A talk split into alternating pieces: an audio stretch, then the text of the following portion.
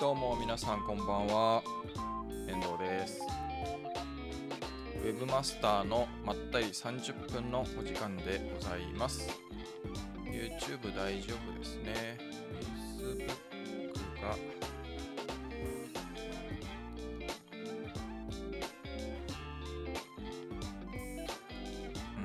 うん。Facebook も大丈夫そう。YouTube も大丈夫そうと。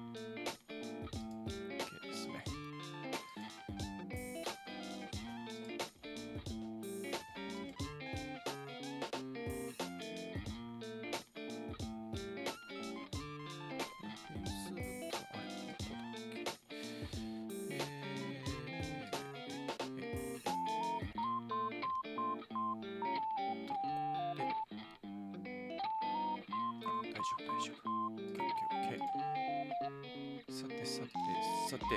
あ、あさぎさんどうもこんばんは。今日もありがとうございます。音声バッチリとありがとうございます。松井さんこんばんは。ありがとうございます。えーこの配信はですね、Webmaster の手帳の YouTube チャンネル、Facebook ページ、あとは Twitter、それから私個人の LinkedIn のアカウント、この4つで同時配信をしております。配信が終わった後はそれぞれ、動画が残ります。あとは音声を、ポッドキャスト配信をしております。Google Podcast とか Apple Podcast とか Spotify とか Amazon Podcast とかもろもろで配信をしておりますので気になる方は Webmaster のまったり30分で検索をしていただければと思います。さてさてさて。で今日の話題なんですけれども1つ目がキャンバーが便利すぎるという話でまあ今更キャンバーって感じもしますけどまあキャンバーの話と、え2つ目が NAS を導入したあ導入してみたというまあ本当に個人的なお話と。で3つ目が嫌な感じがした時に対応するべしというこの3つをお話ししたいなというふうに思っております。で1つ目のですねキャンバーが便利すぎるっていう話。これまあ雑談でもした気がするんですけどなんか新しくあのー動画が作れるようになったんですよねキャンバーで。で、まあ早速今日えウェブマスター手帳のあの YouTube チャンネルとかで投稿したえ Twitter でライブ配信をする方法のその動画の中でこう、まあ、イントロというかこうウェブマスター手帳の赤あのロゴが出てっていうこう合間合間にこう表示させるというか流す動画をキャンバで作ってでそれをあの動画に入れたんですけどなんかキャンバーすごいなともうもう前はねなんかこう自負のアニメーションとかそういう感じだったんですけどもうついになんか、まあ普通のねこう YouTuber のような動画を作るっていうよりかはそのイントロだったりアウトロだったりとか、えーそういうものとか、まあ、そんなにねあの動画っていう感じじゃないですけどそういうなんていうちょっとアニメーション的な動画とかそういうのがもうなんか普通に作れるようになっててであのーこう BGM の曲を後ろで流したりとかもできるしまあもちろんキャンバーなんでいろんな素材も揃ってていやーキャンバーすごいなっていうのを改めて感じたところなんですよ。で僕もあのもうずっとキャンバーを使っててでまあ正直フォトショップあのイラストレーター僕苦手なんですけど あのーなんであんまりまあよっぽどいられのデータでこうなんか来ちゃって元データがでそれを編集しなきゃいけないとか、まあ、地図のねマップをなんか作んなきゃいけないとかそういう時はまあ、まあ、しょうがない頑張っていられでやるかっていう感じなんですが基本的には僕はあのフォトショップでなんとかしちゃうんですけどまあ言ってもやっぱキャンバーを使う場面っていうのもあってあの例えば Webmaster 手帳のあの記事の、アイキャッチ画像とかはもう全部あれあのキャンバで作ってるんですでキャンバのなんか便利なところはもうテンプレ化ができるんでだあと Twitter で投稿する時の画像とかそういうのはもうもうあと文言変えるだけとかあとはですねそうだな Pinterest の、えースストーリー、えー今なんだっけアイディアピンかな？に投稿する用のものとかそういうもうテンプレ化してまあ、ある程度こう形が決まっててあとまあ文言を変えるとかその情報を変えるだけみたいなものはもうでなんか特別なその加工が必要ないものとかはもう全部キャンバーにしちゃっててなんかその方が楽なんですよね。朝木さん絶えず進化してますよ。ね、えー、キャンバー。いやほんとすごいですね。だからなんかそういうこの間もあの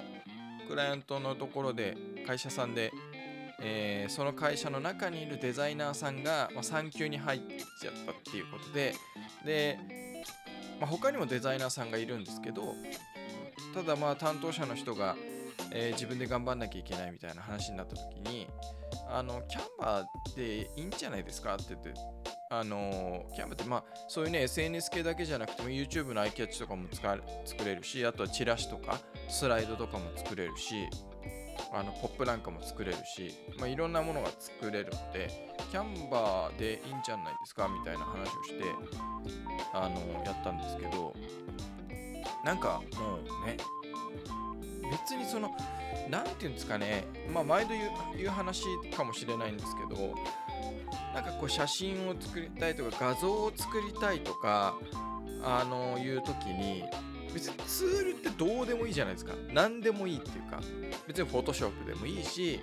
あの無料のね GIMP とか最近は GIMP どうなのかな。僕はあの駆け出しというかもうこういうウェブの始めた頃はまあお金も全然なかったんで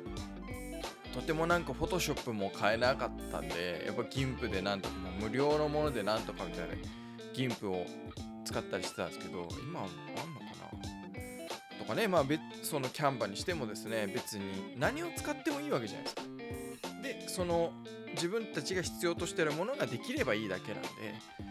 だからなんかうんあのいいですよね。何を使っても。でその時にやっぱりより簡単に作れるもので手間をかけずに作れるものっていうのがやっぱりいいと思うんですよね。であのこの間まあそういうあのこの間だったかな？先週だか先々週だかに話をして例えば PT エンジンの新しい機能とかもまあ本当そういうことだと思うんですよ。例えばまあもちろんなんかね HTML が触れるし JavaScript いじれるけどもでもそれをやる手間とかそこにかける時間とでも PT エンジンの方でサクッとやっちゃうのだったら PT エンジンの方が簡単にできちゃうわけですよ。で簡単にできるから悪いことかっていうと別にそんなことなくてそれが生産性が良くて効率がいいってことだと思うので僕なんかは。あのわざわざそのツールでやらなければいけないとか時間をかけてやらなければいけないって僕はもうそういう考えが悪だと思ってるので別にねよりなんか技術を使わなければいけないとかどうでもいいと思ってなんかこので言うとあれかもしれないです。なんかねうん。もうなんか自分たちが必要としてるものが作れるんだったらそこまでのハウは別に何でもいいっていうかツールはどうでもいいみたいな。いやもちろんそこでねなんか著作権違反をするとかそういうなんかよその他人様に迷惑をかけるとかっていうのはダメだと思うんですけどそういうことじゃなければ別にどのツールを使ってもいいんじゃないかなっていうのが僕の意見なのでだから全然キャンバー使えばいいしなんかなんていうんですかなんかこう日本人で真面目だなっていうとこあるじゃないですか。こうデザイナーはフォトショップを使わなければいけないとかなんかいられを使わなければいけない。そんなルールどうにもないんですけどね。別に普通にキャンプだからデザイナーさんとかでもね普通にキャンバー使ってる人もいるし、うん、朝木さんがチーム機能とか便利でお客さんとのデータ共有に使ってます。ねなんかそういうのも便利ですよね。キャンバーってね。なんか複数人で一つの何て言うんですかその作るツールを共有できる。でその例えばテンプレだったりとかそういうのも共有できるとかっていうのは便利ですよね。だから僕なんかあとキャンバで便利だなと思ってるのはあの色の、えー、セットが作れるじゃないですか。だからそれでで色のセットってこう作っとかないともうめんどくさいんですよね。毎回毎回ね。なんかこうその作りたいものとか、まあ、そのそれぞれの会社で、まあ、ブランドカラーとかも違うからそれぞれので、まあ、例えばねいややってますよフォトショップのそういうデータを残しといてそれでやるって、まあ、やるんですけどサクッとなんかそういう色がもう色のテンプレが作れるっていうのも僕はすごい便利だなと思ってるんですよ。だから今はもうほんと今年に入ってからキャンバの有料版を使うようになったんですけど有料のあの素材とかも、まあ、いろんなのがあるしうんなんか便利だなと思いますね。まあテンプレがうんあるんで、まあ、便利な一面もありつつただテンプレを活用できるかどうかっていうのはまた別の話かなっていう感じはするんですけど。でもそういうテンプレがあってあこういう感じで作ればいいんだっていうこうインスピレーションというかアイディアをあこういう感じがいいなっていうのから自分でこうカスタマイズしていくみたいなねのとかはうんなんか便利ですよね。ねだからなんかそういうまあ多分僕も全部フルで活用できてるわけじゃないと思うんですけどうんなんか便利になってるなって感じがしますね。なんか今回のその動画が作れるっていうのは結構大きいなって感じがします。まあ、動画のね、そのさっきも話したみたいに YouTube で投稿する動画1本、丸々1本がその編集できるとかあ、そういうことじゃないんですけど、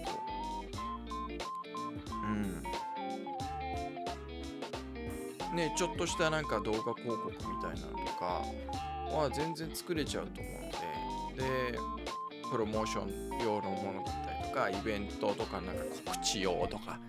なんかそんなのは別にパワポでね、パワポが得意な人はパワポで作ればいいんですけど、パワポが得意じゃないとかっていう人はわざわざ頑張ってパワポで作るよりもキャバでで、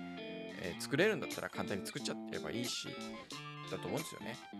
だなんかね、なんかそういうのも別になんかこのツールを使わなきゃいけないなんていう。いや、なんか大会に出るとかでね、技術大会みたいなね。で、その要件としてこのツールを使わなければならないみたいな決まってないですけど、それはないんで、基本は。だから、ね、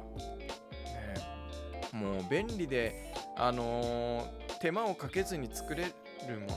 とか使ええー、それが実現できるためのツールがあるなら僕はもうどんどんそういうのを使って楽をしたいたいでその楽をしてる時間楽をしたことによって作られた空き時間っていうのをまた他のものに使いたいなっていう。ねやっぱ日本のなんかありますよね。こう時間をかけるのがいいことだだから生産性再開みたいな話になると思うんですけど。時間かけることは美徳じゃないんだよね。時間かけないことが美徳なんで、まあ、だからといってなんか出来上がるものがのクオリティが下がるとかってなっちゃったり品質的にこう自分たちが必要としているものをクリアできないみたいになっちゃうとそれはまた話が別だと思うんですけど。ねだからキャンバーはすごく便利でございます。っていう話でした。2つ目が謎を導入してみた。あの多分謎 ANAS、謎でいいと思うんですけど、あの何かっていうと、えー、簡単に言うと、ハードディスクですね。で、ハードディスクって、まあ、パソコンとかに中に入ってるのもありますしが外付けのハードディスクとか外付けのあの SSD とかあるじゃないですか。HDD とか SSD とか。そういうので、まあ、パソコンにこうつながなきゃいけないんですよね。じゃなくてこの NAS っていうのはネットワークのハードディスクっていうことでインターネットにつながってるハードディスクっていうこと。まあなんかふとこの間なんか YouTube で動画を見てたそれがあって結構なんか簡単にできそうだなっていう感じがして要するに、えー、 Dropbox とか Google の、えー、Google ドライブとかドライブでいいんでしたっけ？あんま使ってないんですけど。まあまあまあ Dropbox とかああいうクラウドのなんかこうあるじゃないですか。さ、えー、データ保存できるようなデータ管理できるような。いうのを自分で作れますぜっていう話なんですよね。でまああのー、それは容量僕はもう結構最初にドーンと言ったんであのー、そこそこいいお値段を投じたんですけどそのハードディスクの容量とかにもよって値段はいろいろ変わるんですが自宅で、まあ、ネットワークの LAN さして、えー、やればもうそれでネットワークに接続されている、えー、データ保存スペースというかハードディスクが、えー、確保できるということで、まあ、何が便利かっていうとまあねその SSD とかを外付けを毎回つないでもいいんですけど別につながなくてもネットにインターネットにさえつながっていればインターネット接続でそのハードディスクにアクセスができるんでもう USB もいらないしもう外付けハードディスクとか外付けのそういうのを持ち歩く必要もないくなるんですよね。でその外に外外に出てる時とかにあのインターネットでつながってればその外出先からその謎のにこう接続アクセスをしてデータをダウンロードしたりとかまそういうことができるってもうちろんデータアップロードもできますけど。っていうことで。でまあ正直その何ですかね Dropbox でもいいっちゃいいと思います。ぶっちゃけね。でそのトータル的な金額をで見るとまあなわざわざ NAS にしなくてまあそういう容量もありますけどね。うん。容量にもよりますけどうん。なんかまああとは自分で全部決められるっていうのはあるかもしれない。でまあ金額的なのはそのまあ言ってもなんか Dropbox の2テラとかなでしたっけ？最高。でも別に金額として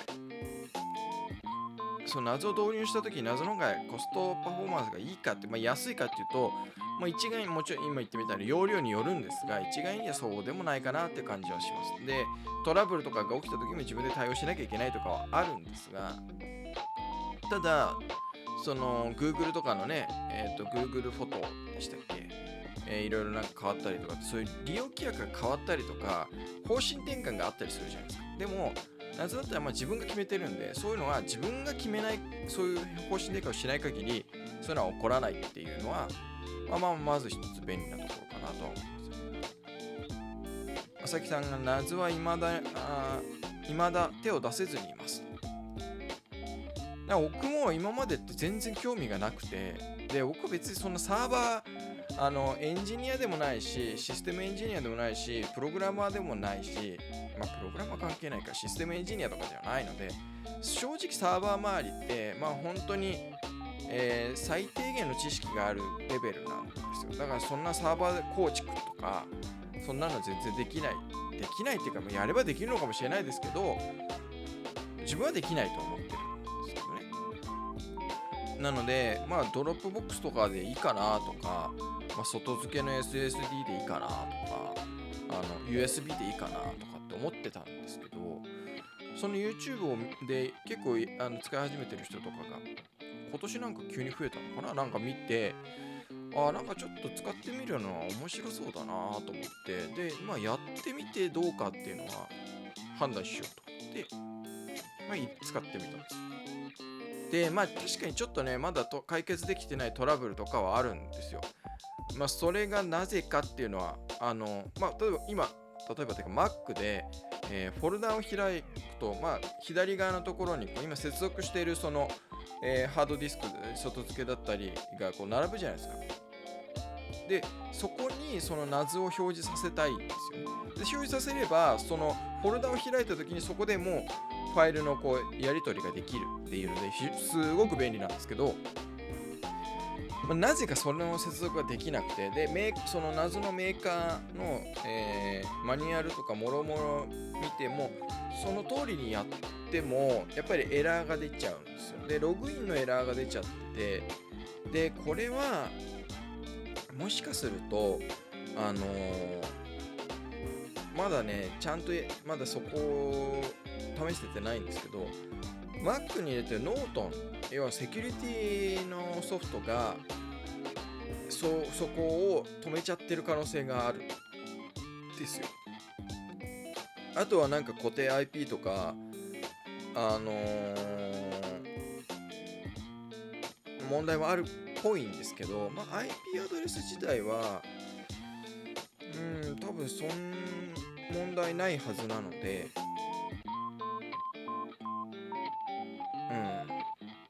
っていうところですね。もしかしたら多分そのセキュリティのところかな。ただ Mac のですねえっ、ー、と今 OS 何でしたっけ？ビッグシュアか。ビッグシュアでどうもそのできできなくなるみたいなあのー、トラブルがあるっぽいんでそそれもあり得るなーっていう感じはしてます。それすごいありそうみたいな感じはしてます。ただだからといってじゃあ Mac からその謎のサーバーにアクセスができないかっていうとそういうことじゃなくて普通にあのー、えー、フォルダのところにこう表示させることができないだけであって別のやり方をやれば普通にアクセスができてファイルのあのこうやり取りができるんでまあよ普通には使えるんですけどより便利にしたいっていうところができ今ちょっとつまずいてるっていう感じあえー、朝木さん僕もクラウドストレージとつい比較してしまうんですが元取れるかなとか面倒だなとか考えているうちに断念してしまうことの繰り返しです。で、えー、 Big Sur あ Big Sur かですね、えー、あの OS ですね。そうなんですよね。クラウドストレージとのやっぱりそのコスト面ですよね、えー、元取れるかなとかっていうのは。うん。で僕はちょっとその今後まだあの表ではには言ってないんですけど、まあ、そういうちょっとデータを管理するようなことになりそうででその時にそのクラウドの Dropbox とかに入れるのはちょっと嫌だなっていうものをデータの保存をする保存というか管理をすることになりそうででなんかとはいえ SSD とかに毎回つないでやるのはめんどくさいなとかって思ったんでちょっとそれで謎ももしかしたらそれで使えるかもしれないなっていう感じで導入してみたっていうところですね。うん、でやっぱりその外あのやっぱり、えー、クライアント先にこう1日行くみたいなことがあのあるんですよ常駐するみたいで。まあ、基本的にはその会社ごとにそういう、えー、USB のデータだったりとか、えーと、SSD とかを用意してその中にそのデータを入れてってその会社に行く時にはそのその会社のその SSD を持っていくっていう風にしてるんですけど忘れちゃう可能性があるじゃないですか。で今まで忘れたことはないんですけど忘れちゃうといろいろ終わるなっていうその一日が無駄になるなっていうもあったりして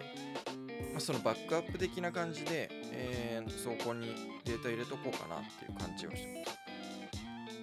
Dropbox でもやってはいるんですけど、うん、どうなんですかね。まあ、 Dropbox でもいいっちゃいい気はするんですけどね。うん。っていうお話でございました。まあ、結構 YouTube にね、あの、はえー、買ってみた買ってみたっていうか導入してみた系のいろんな人のがあるのであのぜひ見ていただけたら面白いかと思います。で最後3つ目。嫌な感じがした時に対応するべしこれもあのもう雑談でも話してますし僕は Twitter でつぶよくつぶえたりもするっていうか僕のこの方針の一つなんですけど、まあ、よく言うじゃないですか。えー、大きなトラブルが生まれる前には1000個の小さなトラブルがあるでその1000個1000個だったかな？100個だったか。小さなトラブルがあるからその前大きなトラブルになる前の小さなトラブルの時に対応しておけば対処しておけばその大きなトラブルを防ぐことができるっていう。で僕もそれはあるそうだなって思っててで特に僕は結構直感を信じるタイプ。なんですけどものすごく直感を信じるんですけどあのこう感覚的にあなんかちょっと嫌な感じがするなとかあれそれやばいんじゃないかなとかそれまずいんじゃないかなとかこれ直しといた方がいいんじゃないかなみたいなことってあるじゃないですか。なんとなくなんかこ明確な根拠があるわけじゃないけど感じる時っていうかねなんか例えば広告の設定とかでもなんかこれななんか今ちょっと修正しといた方がいいんじゃないかなって。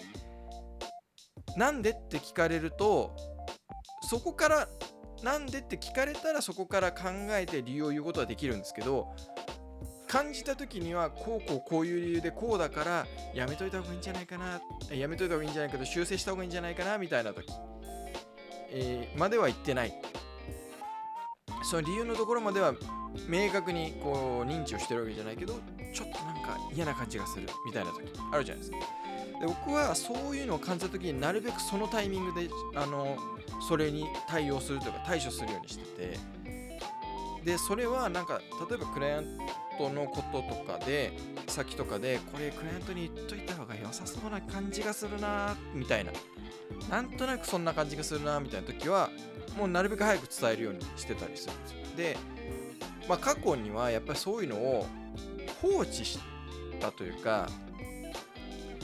まあ、あの放置も全部が悪いわけじゃなくて様子を見るっていうこともするんですけどで様子を見る時にそれがその問題の先延ばしっていうことじゃなくて様子を見てその様子によってちゃんとこう行動をする判断するために様子を見るっていう何て言うんですかね前向きな様子見というか。あとはそういうなんか放置っていうのはまああんまり前向きな放置ってないかもしれないですけど。まああるっちゃあるか。まあそういう放置をしちゃったりするとで後になってああやっぱりあん時対処しとけばなみたいなことってあると思うんですよね皆さんも。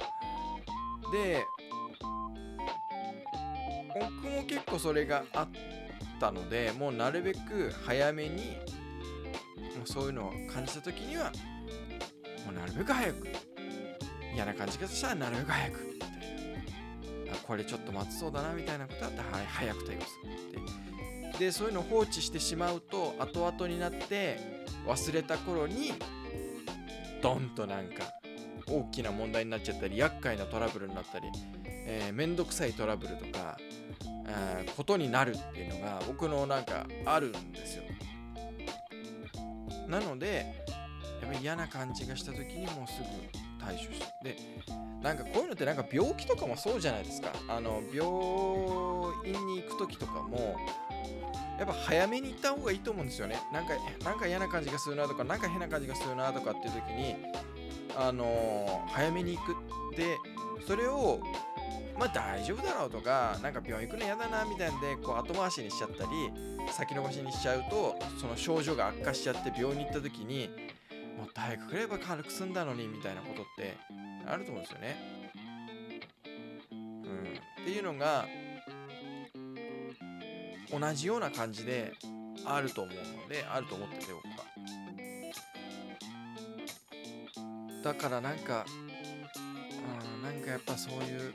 なんかまあウェブのそういうウェブサイトでもなんかここちょっと直しといた方が良さそうだなとか広告とかでもなあなんかここちょっと直しといた方が良さそうだなとかね。あのー、そういうところで、えー、感じたらすぐに対処する対応するっていうのが僕はいいいいなと思ってこれやっといた方が良さそうだなみたいなタスクが出てきた時とか早めにちょっとやっといた方が良さそうだなとかっていう時も早めにやると思うんですねそういうなんか対処してますよっていうお話でしたえー、TV2050 さん、お疲れ様です。ありがとうございます。マイクは何を使ってますかえーとですね、ちょっと今、これなんて言ったっけなえー、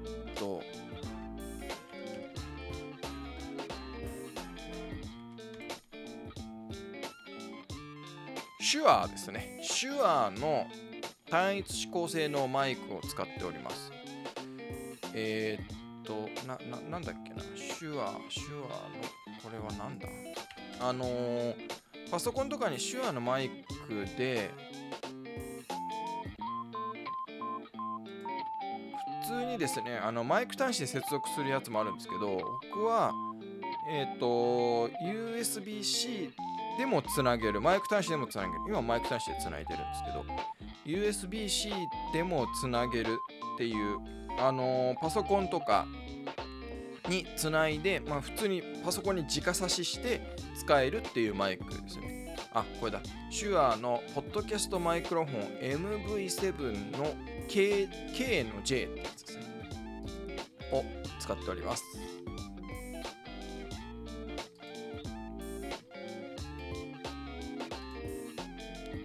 手話を使ってます。あの前までは別のを使ってて、で手話もこれ買って最初使った後にですね、あんま使ってなかったんですよ。で、なんかこれ前も雑談話したかもしれないですけど、その手話のそのマイクスタンドので僕はあのアーム を使ってなくて机の上にマイクスタンドを置いてでそこにつけて喋ってるんですけどそうするとですねこう配信とかこう話している時に机をドンってやった時に今ちょっと画面が揺れたと思うんですけどこういう振動での音を拾っちゃうんですよ。マイクが。マイクに伝わっちゃうんで振動。そうするとなんかこうドンみたいな音が入っちゃうんでそれが嫌だなと思ってであのマイクのこう振動を 見せた方が早いなこういうマイクのこういうね周りについてるこう振動を吸収するようなものを探してたんですよ。で今までそれまで使ってたマイクはこれをそういうマイクの振動を吸収するのがついてたので、えーこうま、机でこう振動があったりしてもその音が伝わらないっていうことだったんでよかったんですけど。これ手話買った時にその振動が伝わっちゃっててで手話のこのマイクのこの大きさがちょっと大きいんですよね普通のマイクなんかよりでなかなか合うものがないなと思ってたらこの間 Amazon でたまたまあちょっと大きいサイズまでいけるのがあると思ってた試しに買ってみたら結構いい感じに使えてるので、えー今これを使っております。というわけで、えー本日ももう30分となりましたので第245回かなウェブマスターのまったり30分は以上となります。えーまだまだ暑い日が続いておりますね。コロナもありますけども、まあ皆様、お体を大事に元気に過ごしていただければと思います。というわけで本日も最後までご視聴いただきありがとうございました。あ、なんか最後に言うのいつも言うのに言ってない。